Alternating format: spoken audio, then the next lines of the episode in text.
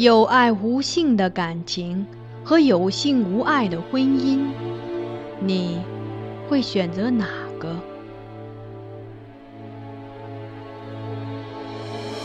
这是一个淹没于《宋史》中的故事。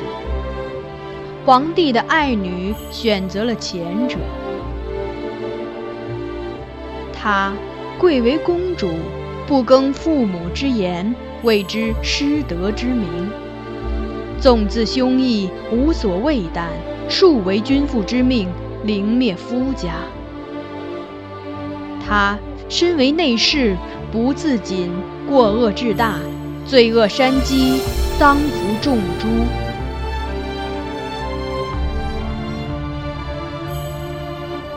香雾，桃源路，万里苍苍，烟水暮。留君不住，君须去。秋月春风闲度，桃花凌乱如红雨，人面不知何处。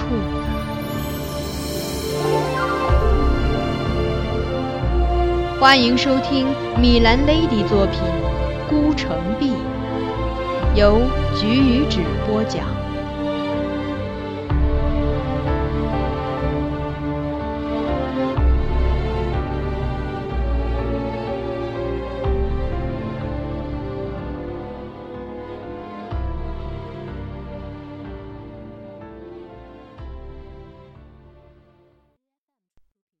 反塔。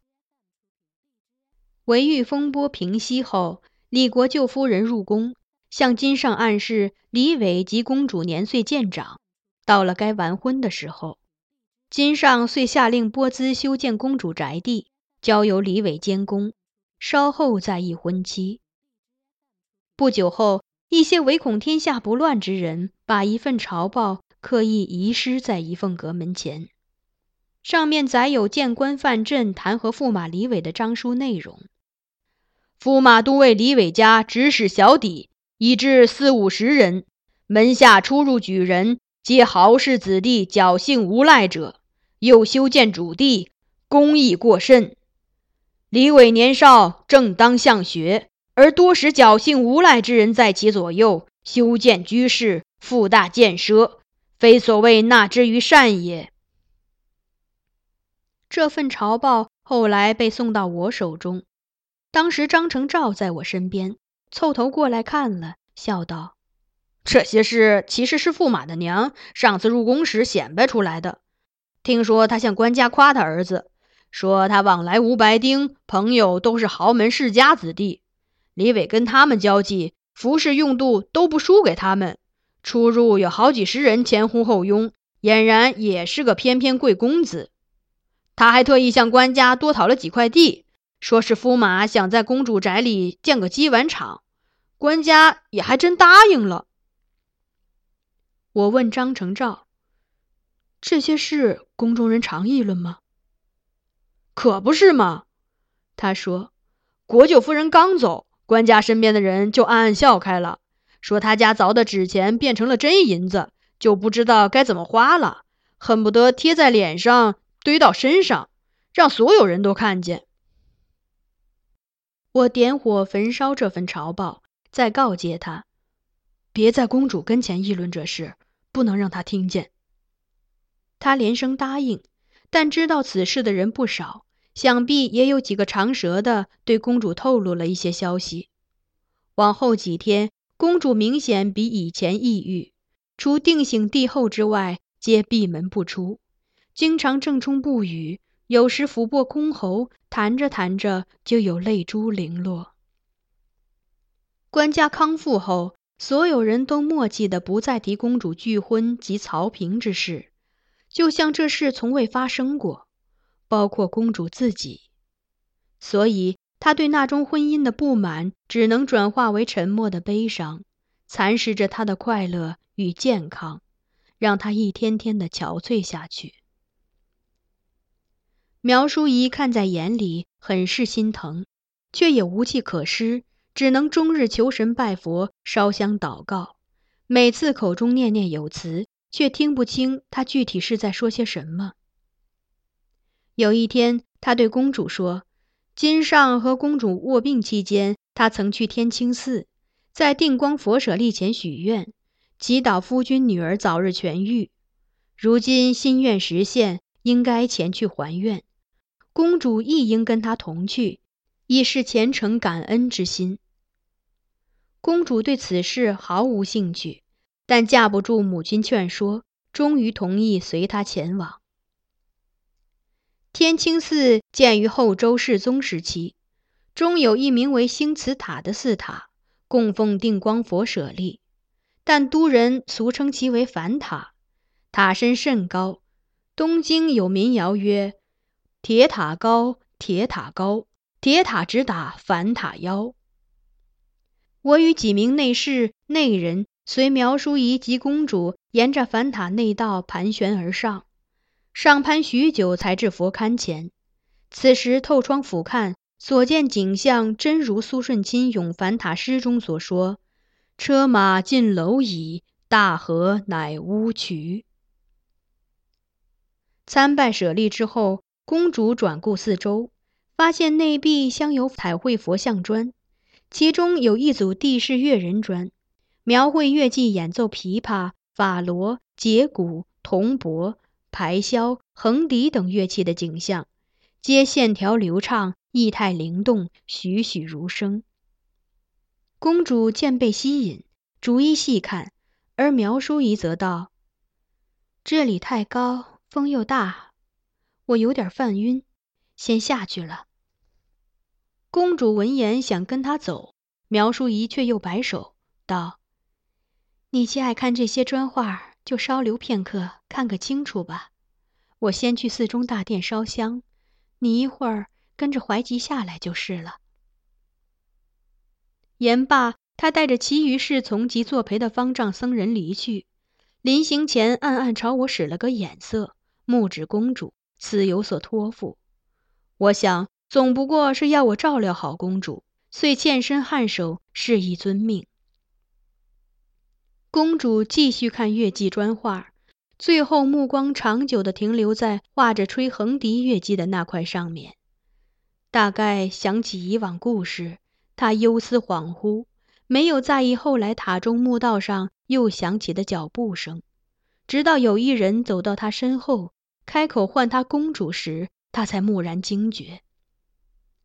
转手那一瞬，她不知是悲是喜。脸上的笑容绽现之后又隐去，一把抓住来者的手腕，像是想确认他的存在，又像是怕他突然消失。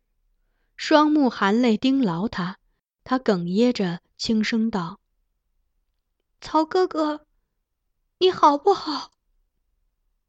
曹平微牵唇角，却是笑意惨淡。许久不见，他瘦了许多，眼周发黑。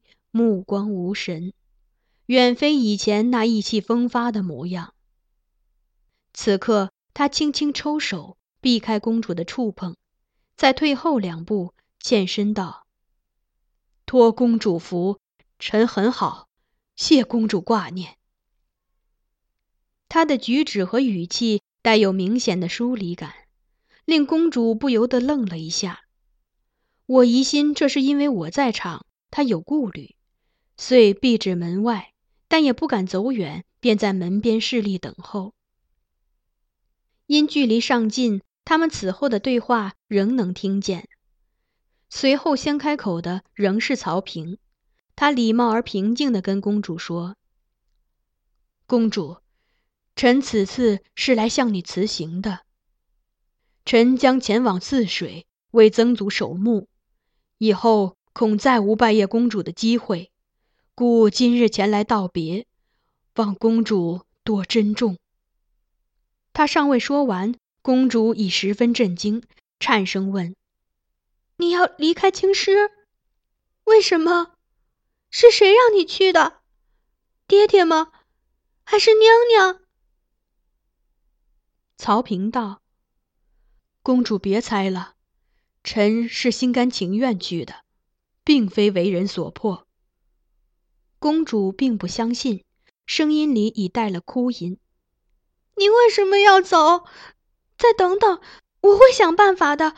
等爹爹身体再好些，我会求他成全我们。他对我很好，一定会答应的。公主，曹平打断他，反问道：“你能确定姑父会同意你的请求吗？你能保证此前发生的那些不好的事不会重演吗？”公主无言以对。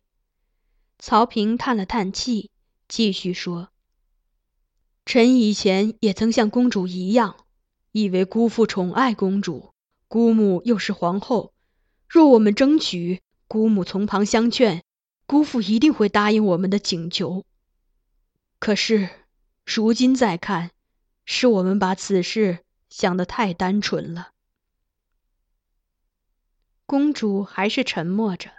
曹平又道：“那天从国子监回去，我把我们的事告诉了父母。”我母亲大惊失色，哭着直骂我不懂事。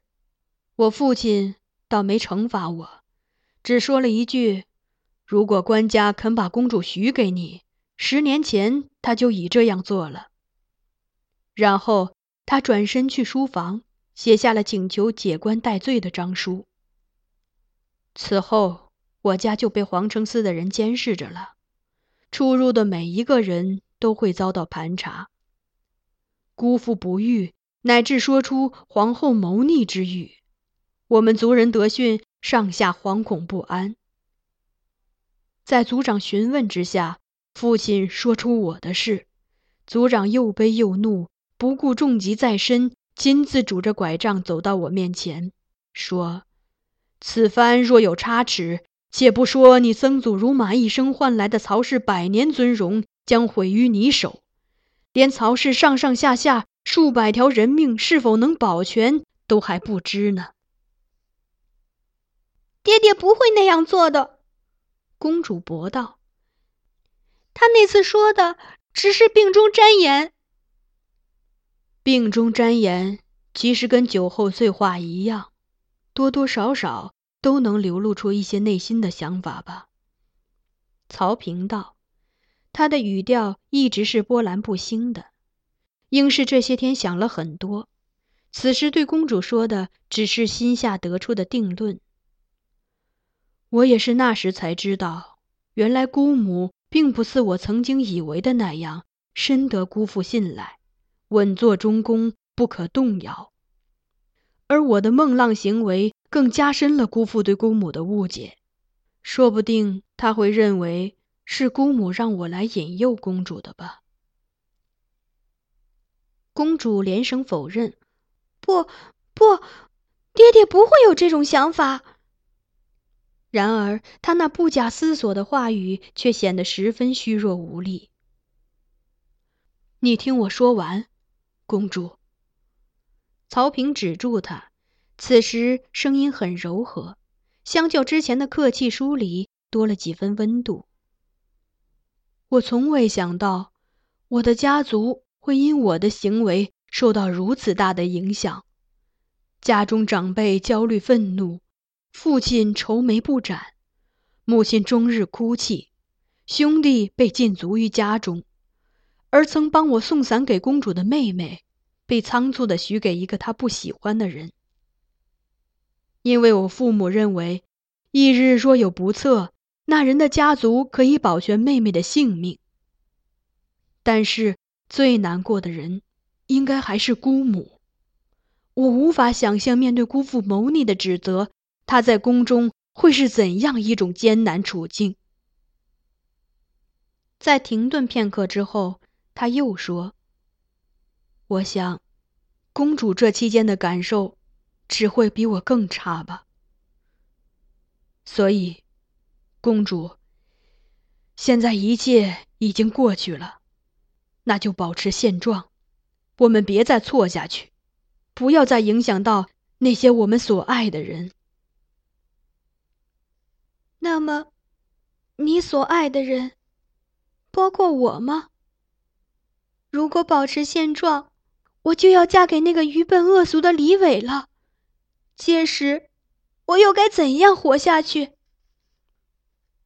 公主当即问他。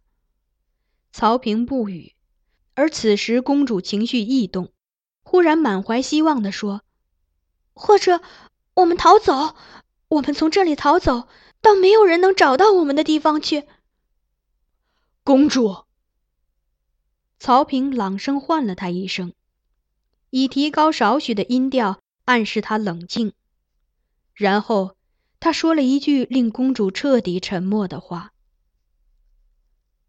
我很喜欢公主，但是，我更爱我的家人。语音由此而尽，塔内青烟幽浮，剑外云水空流。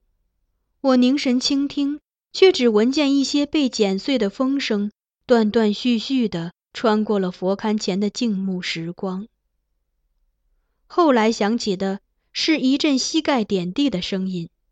曹平朝公主下拜，臣祝公主平安康乐，寿考绵红，永享遐福。李毕，他阔步出门，在下楼之前，他朝我深深一揖，道：“梁先生，以后请多费心，照顾好公主。”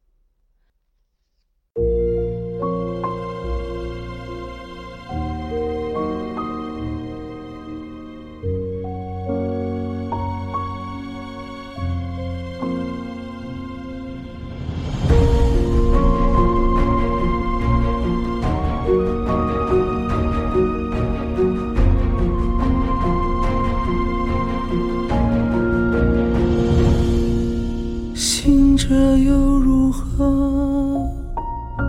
深情比谁多？看飞桥开个人间冷落，独自独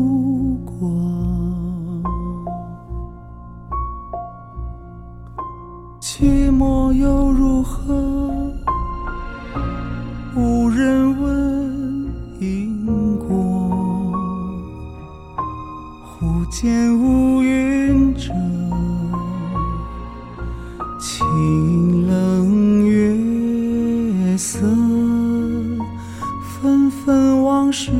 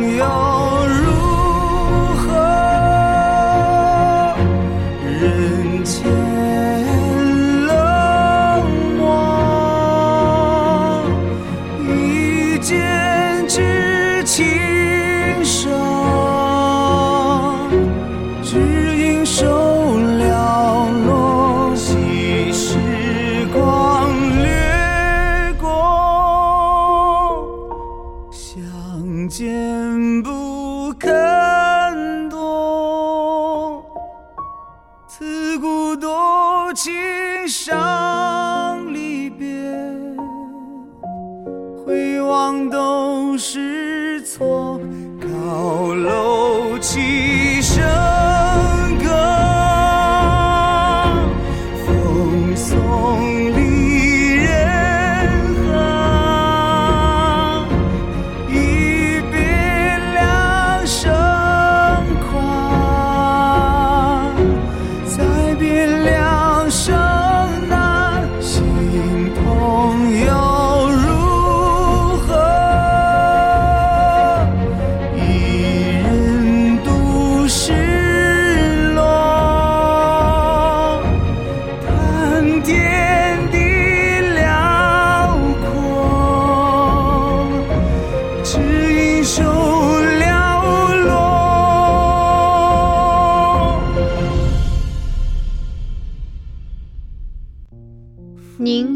才收听到的是举止播讲的有声小说《孤城闭。